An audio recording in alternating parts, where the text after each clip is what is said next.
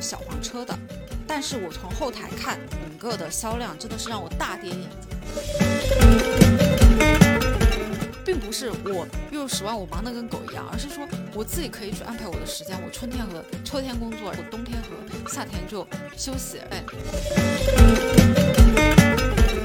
这里他引用了一句名言，叫做“我富过也穷过，但是请相信我，富有是最妙不可言的。”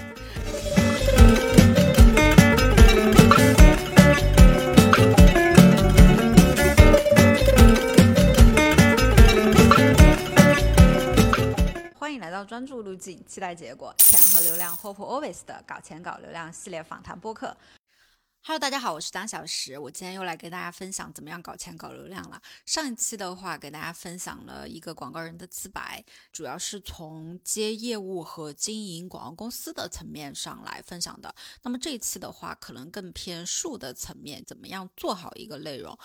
你作为一个做内容的人，不管你是自媒体，还是你做一个 MCN 公司，还是你在呃一些品牌方的运营岗位上面工作，你作为一个年轻人，你怎么样在这个行业里面取得功成名就？OK，第一部分就是广告的内容，就我们做自媒体来讲，我们的内容比表现内容的方法更重要。大家知道最开始的时候，就这本书的话。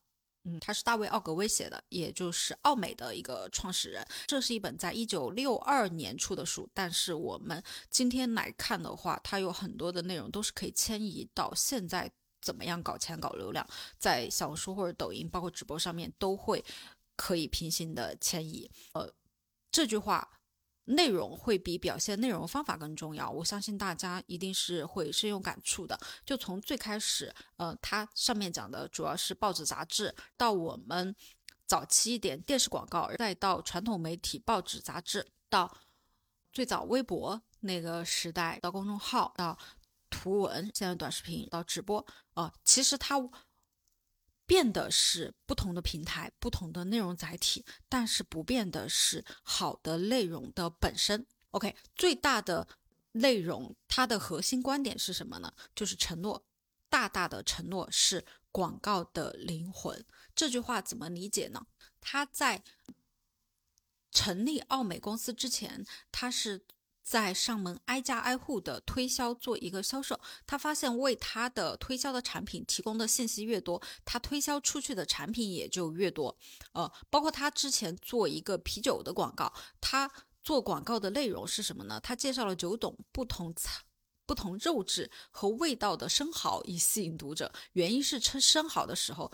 最好就是喝这个黑啤。这个广告的话是他三十九岁时候写的，用了非常多的年。接下来他提的一个清单是关于标题的，这个标题他写到是大部分的平面广告最重要的内容。他决定读者是不是读正文的关键。这里的话，他写到读标题的人是平均读正文的人五倍。换句话说，标题代表一则广告所花费费用的百分之八十。这里，呃，我前两天还有跟一个朋友在探讨，就像现在的是小红书或者是淘宝，你要在卖货，你要怎么去打广告呢？大家觉得小红书首图和标题？和里面的内容，它的一个对这则广告产生的效果的比例是多少？这可以停下来给大家三秒钟的一个思考时间。那我先说我的结论，我的结论是八比一点六比零点四，就是首图和标题和内容对这则广告的成功概率的比重。这里我们单纯从卖货的广告来讲啊，我们不讲纯粹的营销。好的，只靠流量的这种娱乐性的内容，为什么我这么说呢？这里写到标题是平面广告最重要部分，它当时可能只是在对于报纸或者杂志，但现在我们对于小红书来讲，你们有没有发现小红书它的一个首图和它的一个标题所占比例的大小？首图的一个比例，它一定是标题的一个比例的八比二，百分之八十你映入眼帘的都是它首图的大小。你的首图和标题决定了你能不能点进去。所谓的二八原则也是这个道理。包括我们最早在做淘宝的时候，我们会花大量的时间去做首图的调整，把所有的百分之八十的注意力都会放在首图上面。其次就是那五张图，这五张图完了之后就是优化它的标题，而详情页我们是花时间最少的。甚至你会看到现在小红书还不太成熟的情况下，它的商城里面很多，它除了首图和这个商品的名字。它的详情页都是空白的，都有可能，而你看它的销量还是会很好。为什么这个首图这么重要？你有没有发现，有很多拼多多或者是比较成熟的电商的平台上面，首图就包含了它的文字和所有的内容。比如说，有的很土的这种广告，比如说“叉叉叉买的好，老公回家早”，就这种很土，但真的很有效。包括现在我们做播客来讲。也是你这个播客的标题是取决于听友会不会点进来听的最关键的部分。如果你只在做内容，而没有在标题里面写一些比较有推销力的东西，那么你就浪费了这个广告预算的费用的百分之八十。在公众号或者像播客这样它没有主图的情况下，你。要花百分之八十的精力在这个标题上面，而不是点进去 show lot 或者是公众号的标题里面的内容。你需要取很多很多个标题，不同的标题你可以去做 A/B test，就是十，你你做十个标题，有九个会产生不同的销售结果。就像奥格威他自己，他写一则广告，他写的标题都不下十六个。而且他写标题是遵循一定的原则的。接下来的话，我就会给大家分享他写标题的几个清单。第一个，标题好比商品的价码标签，用它来向你的潜在买主打招呼啊！就你卖什么东西，你就要写什么东西。比如说你是卖。痔疮的药物，你就一定要写便秘、痔疮怎么办 这些字样，这样能够抓住每一个被这种病困扰人的目光。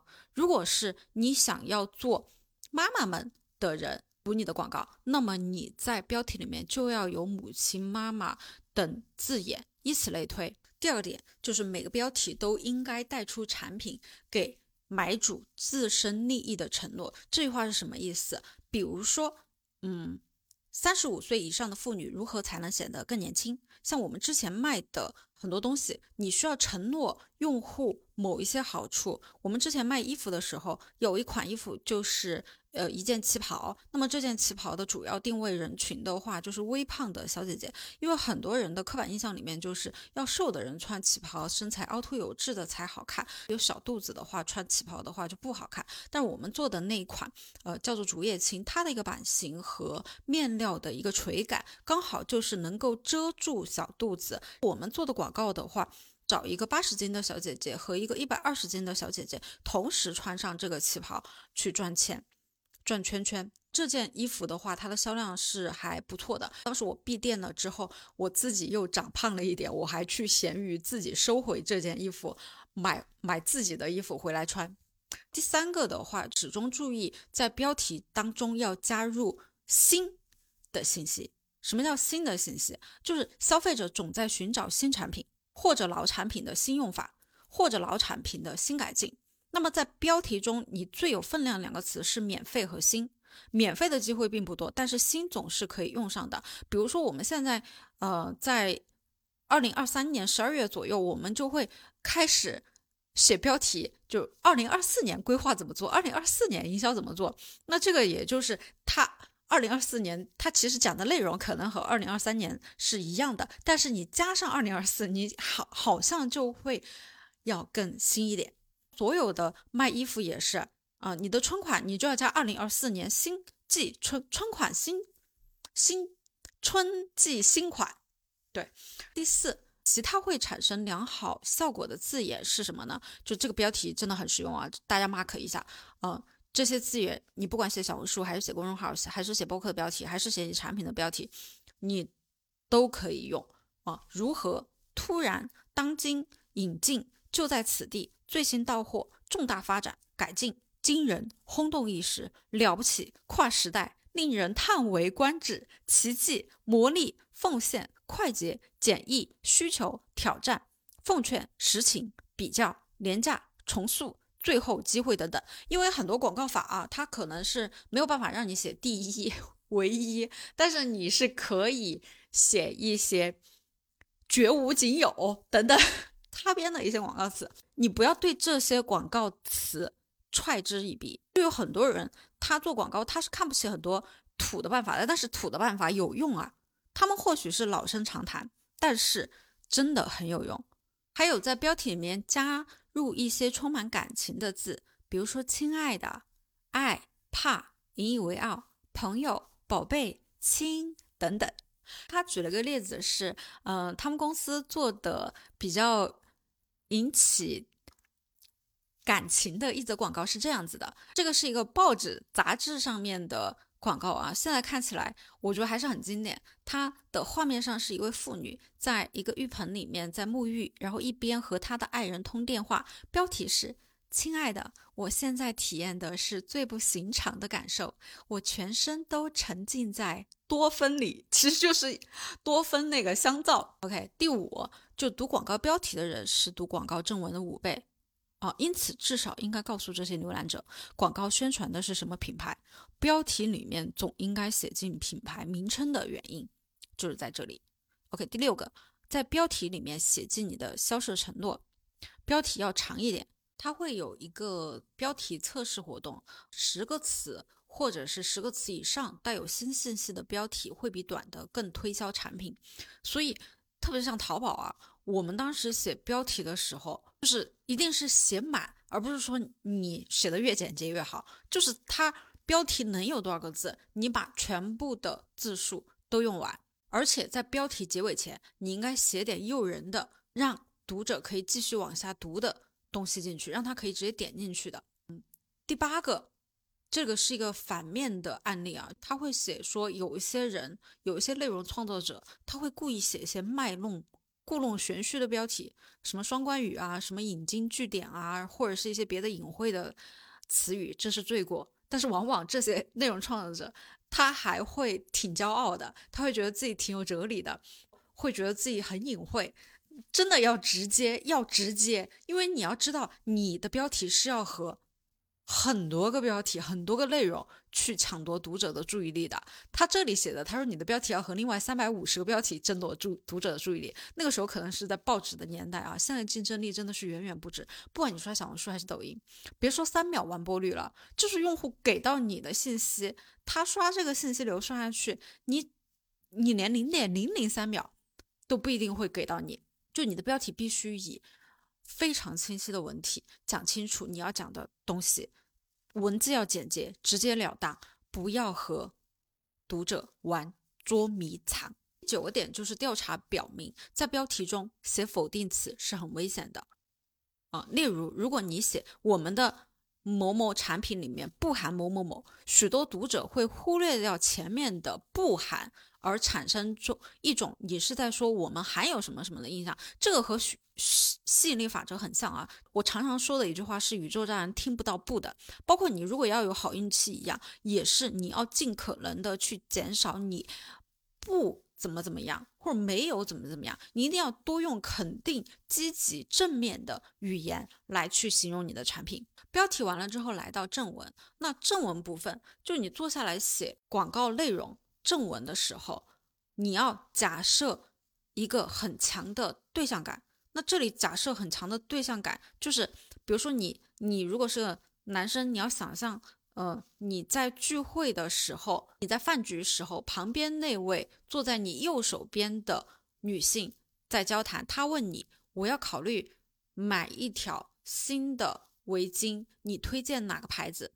你呢就要好像在回答这个问题那样去写你的广告文案，这个就是为什么现在小红书它的种草力比其他的平台会更强，因为它上面很多的种草的产品的内容都很像闺蜜聊天局一样去给你推荐，像姐妹推荐产品一样，而不是像传统的这种直男性的广告告诉你说我这个哪里好，我这个哪里好。正文的有也有几个点啊，第一个不要旁敲侧击，要直截了当。要避免那些差不多也可以等等含糊其辞啊，因为他之前是给盖洛普做调研测试的嘛，那盖洛普调研测试就已经证明了这种模棱两可的说法常常会被误解。第二个就是不要用最高级的形容词和陈词滥调，一定要有所指，而且要实事求是，要热情友善，并且使人难以忘怀，别惹人厌烦。讲事实，但是呢，你要把事实讲的引人入胜。他说。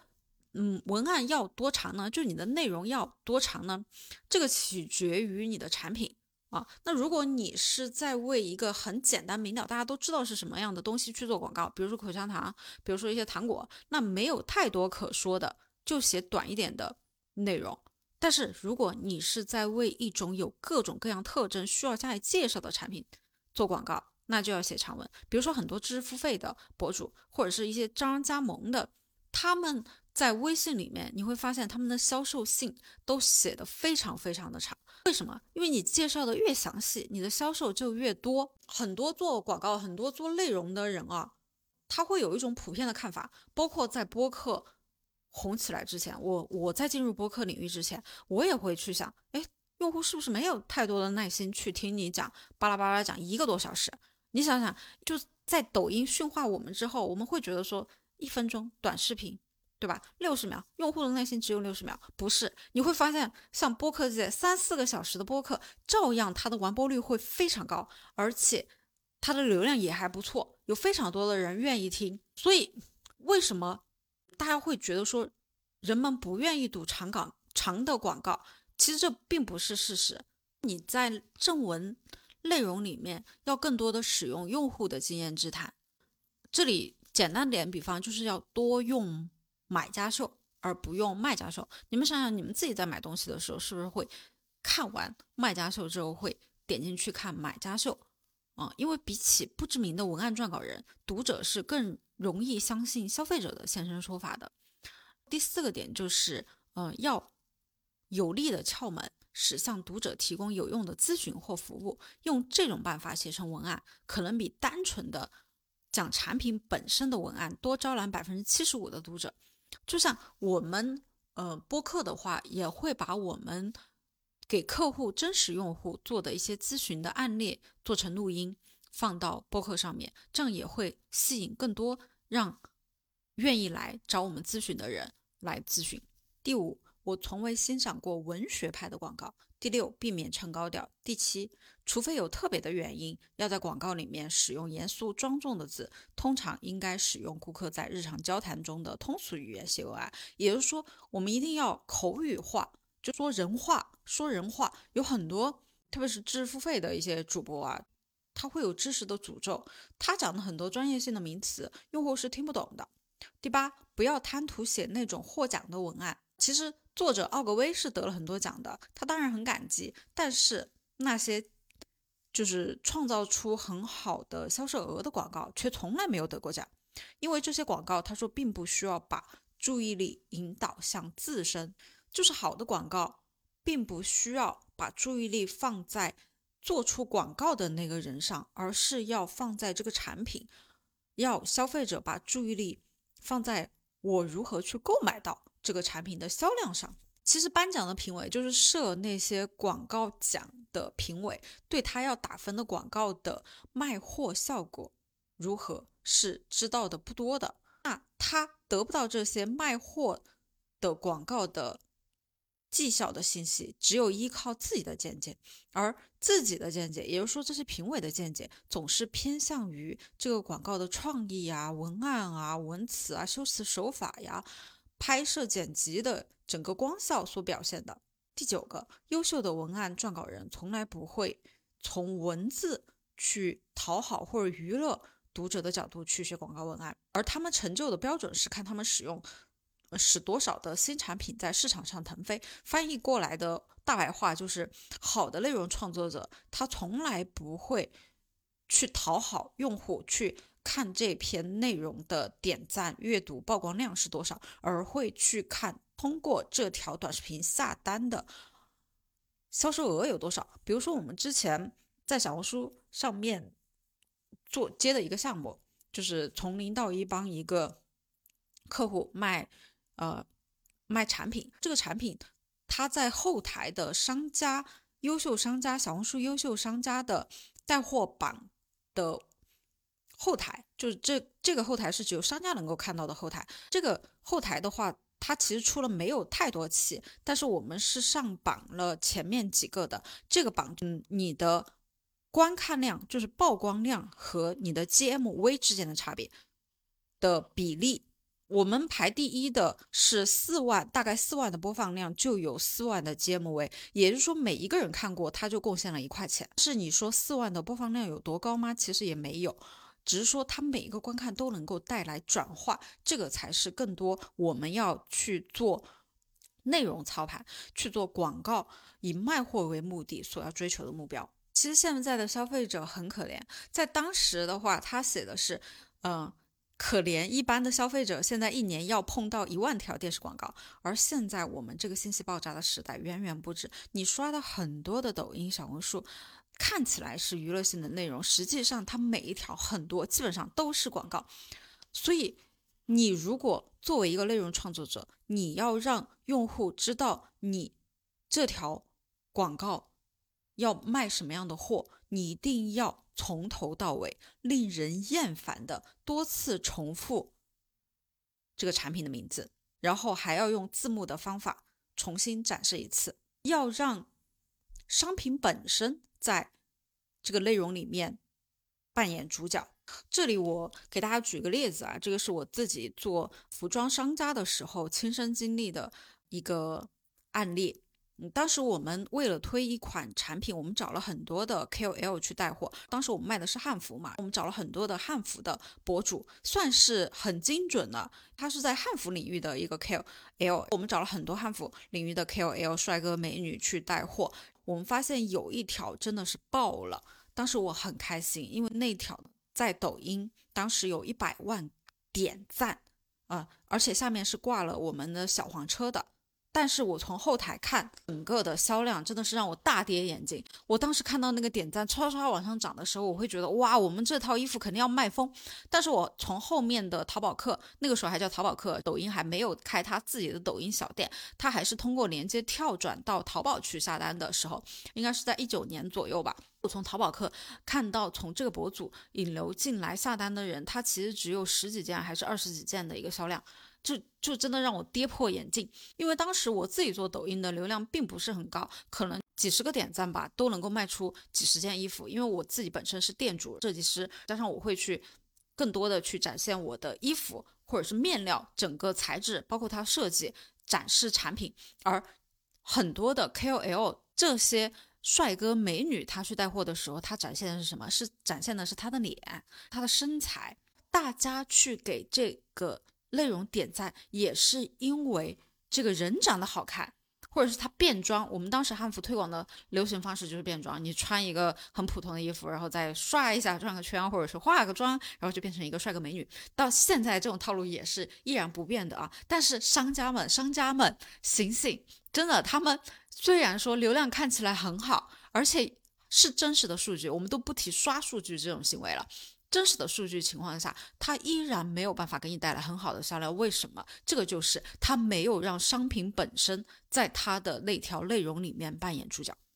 这就是为什么我很多时候去带货，我做一个店长去带货的时候，我不会去故意去展示我长得有多好看，我的卖家秀有多好看。所以为什么很多你你会看到种草效果比较好的这种卖服装的衣服，它都是把脸挡住的。为什么挡住？就是为了让商品成为这个内容里面的主角，而不是他的脸。包括饰品啊，卖一些饮料、一些小的物件啊，你会看见它很少的试戴效果，或者是它试戴效果，比如说耳环，它试戴效果它就只有半边脸，最多切到嘴唇和耳朵的一个特写，它甚至没有鼻子和眼睛。那为什么？这个就是为了让商品扮演主角。我们当时，嗯。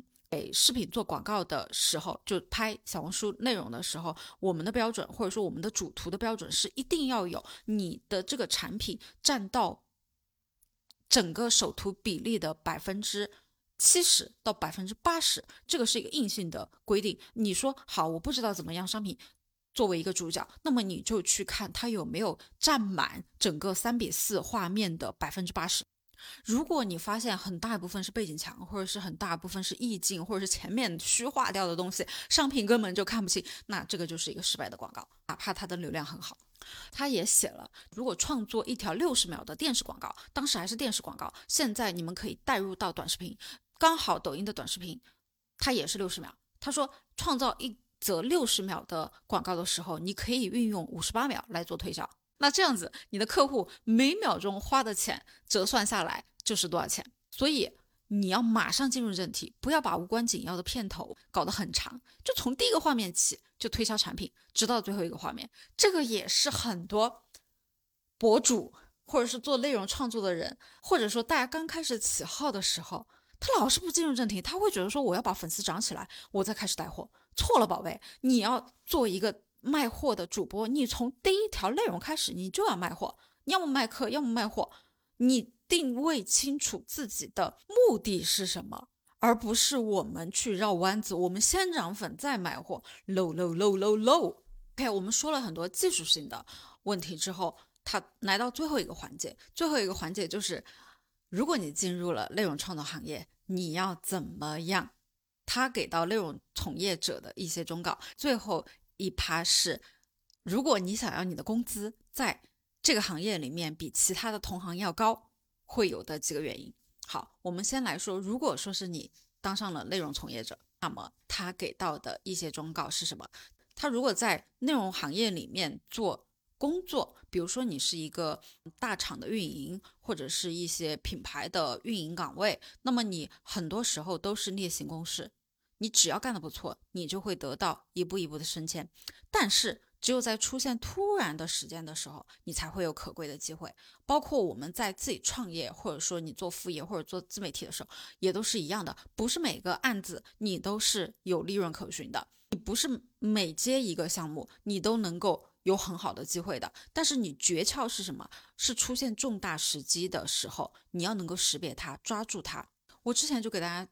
分享过运气这个东西，它是随机分布的。只是说，很多人他为什么运气好，在于说他运气来的时候他能够接得住。第一个是他能够识别到这个是一个好运的项目，第二个是他能够承接下来这个好运的项目，这个才是你能够快速升迁的东西。好，那他给到的具体的一个清单性的忠告是：第一个，你的客户迟早会反对你。也迟早会抛弃你，或者是因为他不喜欢你，或者是因为你没有使他得到更多的利益，或者是他自己犯了一些错，或者他自己内部有一些问题，有一些失误，但是他会归咎于你，让你去背锅。那这种情况的出现呢？他说是非常非常正常的，你切莫灰心丧气。他说他知道有一家公司的老板一年之内遭到三次客户的反对，没有垮掉。不好意思，我本人也是这样子的。我们会，我开始操盘新媒体，帮一些客户做小红书或者抖音或者私域也好，你会发现你做的好，用户可能会把你踢掉；你做的不好，用户肯定会把你踢掉。所以，但是你总会活下来，而且你要想办法活得越来越好。第二点，他给中层的一些建议：如果你只是想当一个客户与公司的其他部门之间的联络角色，就像一个厨师和餐厅顾客之间穿梭的跑堂的人那样，那你是可以混过去的。那这样子的人的话，其实我们作为一个新媒体公司，给很多品牌的部门的主管对接，大概就是这样子的角色。那这样子的角色呢，叫做传声筒。那其实这样子的传声筒并不。是混得不好，很有可能他们是混得挺好的，就像很多公司的中层一样，他可能什么都不干，他只是负责去管理下面的人做，然后汇报给上面的人。那么，如果你处于这样子的一个职位，你是可以混过去，但是，呃，奥格威建议说，建议你用更远大一点的眼光来看待你的工作。那好的这样子的客户主管需要具备复杂的专业的技能是什么？就是成为市场营销专家。好，第三个就是无论你多么的勤奋，也无论你知识多么的渊博，他这里说的有点绝对啊，嗯，也有可能是那个时代的一个背景。他说三十五岁之前，你是不可能代表公司接触过客户决策层的，这就是等级的森严。我觉得在那个时代，就虽然说大家很多现在零零后会觉得说现在的时代机遇变少了，但实际上我觉得机会是变得更少了，但是他还是会有利息的空间的，而且速度更快了。他说他的一位同事把迅速提升归功于三十岁就秃了头，然后另外一个这样的幸运儿四十岁就白了头，所以他劝大家要有耐心。我会觉得现在的机会是比以前更多的，尤其是新媒体出现了之后，但这个是机遇也是挑战。刚毕业，我记得我自己就是一个很幸运的人，因为我刚毕业没两年。我就通过当时微博撬动了很大一波流量，就已经能够月入十万了，而且非常的有钱有闲就有时间，并不是我月入十万我忙得跟狗一样，而是说我自己可以去安排我的时间，我春天和秋天工作，我冬天和夏天就休息在大理丽江度假。这个是你既可以拥有年少成名的机会，包括现在很多你们看到什么零零后月入百万啊，这。不是说暴富的神话没有，它一样是有，但是也有很多你们看到的，它只是凤毛麟角，它就是别人家的孩子最头部的那个效应。但是大部分百分之八十甚至百分之九十九的人，他都是背后那个垫背的，他都是有可能一辈子都没有办法出人头地。第五个，不要以轻视和敌对的态度来对待客户，这是通常容易犯的错误。嗯，这个也是很多乙方所。会想要经常吐槽的，他会把甲方当做一个假想敌。那这个确实包括很多的嗯打工者，他会把老板当做他的对立面。那这个实际上是很难取得好的结果的。就他的建议是什么？就要和甲方交朋友，把自己当做甲方中的一员，甚至买他们的股票，不要转卷进他们的内斗中去。因为你支持内斗中的一方，如果失败了的话，你就会失去一个客户。这一点我居然在我短暂的从业经历中，我也犯过同样的错。是某一个客户，他有两个二把手，他们两个二把手之争的时候，我站错了队，结果我也失去了这个项目。我觉得真的是精准的踩中了每一个坑。他说：“嗯，要向谁学习？有一个大主教。”这个大主教他说：“先生，随便你怎么改朝换代，我还是当我的大主教。那可能大主教就大家没有太多的代入感，但是如果大家带入军师这个角色，你们就知道了。你知道为什么我开始做操盘手之后，我会觉得非常非常的合适，然后我会觉得说我做广告营销会比我自己创业会更适合我，因为作为一个 INTJ。”就我的 MBTI 是 INTJ，算是一个老谋深算、布局适合去排兵布阵的这样一个策划师。为什么当军师我会觉得会让我更舒服一些？因为主攻真的很容易挂掉，枪打出头鸟。你作为一个主攻，你自己创业的话，你是真的很容易失败的。我之前真的创业失败过不下于无下无数次。我我说的失败是指没有赚到很多的钱，或者说持续下去，并不代表说我真的亏钱了。因为我之前每次创业我都还是赚钱的，只是说赚的不那么多而已。但是有很多情况你是坚持不下去的，你就是会有想放弃。但是我作为一个军师的角色之后呢，我会觉得哇太爽了，终于找到我。梦寐以求的职业了，这个就是我天选的职业，所以了解你的优势还是很重要的。第六个点就是你在和你的客户沟通的时候，包括日常交流的时候，你要舍居保帅。嗯，什么叫舍居保帅？就是在小事情上光荣让步。这一点的话，我也现在。跟大家共勉吧。其实之前我还是一个算是比较斤斤计较的人，但是我后面发现，何必呢？你何必为了争这么几块钱去丢掉大的东西呢？这一点的话，给大家分享一个故事。在我刚开始做淘宝店的时候，我刚开始做淘宝店的时候有。一款衣服卖的还不错，当时汉服是一个供不应求的一个状态，所以很多的商家都是会有霸王条款的。像我也有霸王条款，我就是不接受任何的退换货的。最开始的时候啊，在我已经说明了不接受退换货的情况下，对方买了四件衣服，全额退款，退回来了。关键是他退回来了之后呢，他还要我们只是因为他不喜欢，并不是这个衣服质量有问题，他还要我们退还他退回来的运费。当时我就 很不爽，我说凭什么？你你不喜欢，又不代表商品出问题，你还让我去退还你运费？我就打电话问那个淘宝小二，当时我在淘宝开店嘛，我问淘宝小二，我说这种情况怎么办？他说你可以拒绝他。呃，我就我说哦，是是这样吗？我说那他给差评怎么办呢？客户会威胁我要给差评。这个淘宝小二就给我说，他说，嗯，你可以申诉。呃，我说哦，这样子吧，我就拒绝了，我就拒绝了那个客户的提出退货要再补给他运费的诉求。结果用户就给了四个差评。我那个时候新店刚刚开张，我是一个非常还挺注重口碑的人，突然多了四个差评。我当时就非常气不过，我就去申诉，申诉失败，失败了之后，我就不断的投诉那个小二，我说不是你们跟我说可以申诉吗？他说是的呀，但是我们没有告诉你申诉一定能成功啊！妈的，当时我气死了。我记得我当时在天台上，我真的是来回打了非常多个电话，花了很多的时间在这个事情上面去投诉，就是一层一层一层一层的投诉。我说你们到底？怎么这么偏向于买家？卖家你们就不管了吗？卖家就不要公平了吗？直到后面，算是一个比较高层的人接了我的电话，投诉电话之后，语重心长的给我说：“他说你到底是要这几十块钱的运费，还是你要这个店？” 也就是说，弃车保帅这个点，虽然我当时非常的不爽，但是我承认他说的有道理。他说的所有平台都是偏向于买家的。好，说回到这本书里面，嗯，大卫·奥格威提到的，就一个在小事情上光荣让步的人，在大问题坚持斗争的时候，别人是很难不考虑他的意见的。从那个时候开始，就市场真的会教育你，他会给你啪啪打脸，他会让你一次又一次的磨平你的棱角，让你变得更坚强。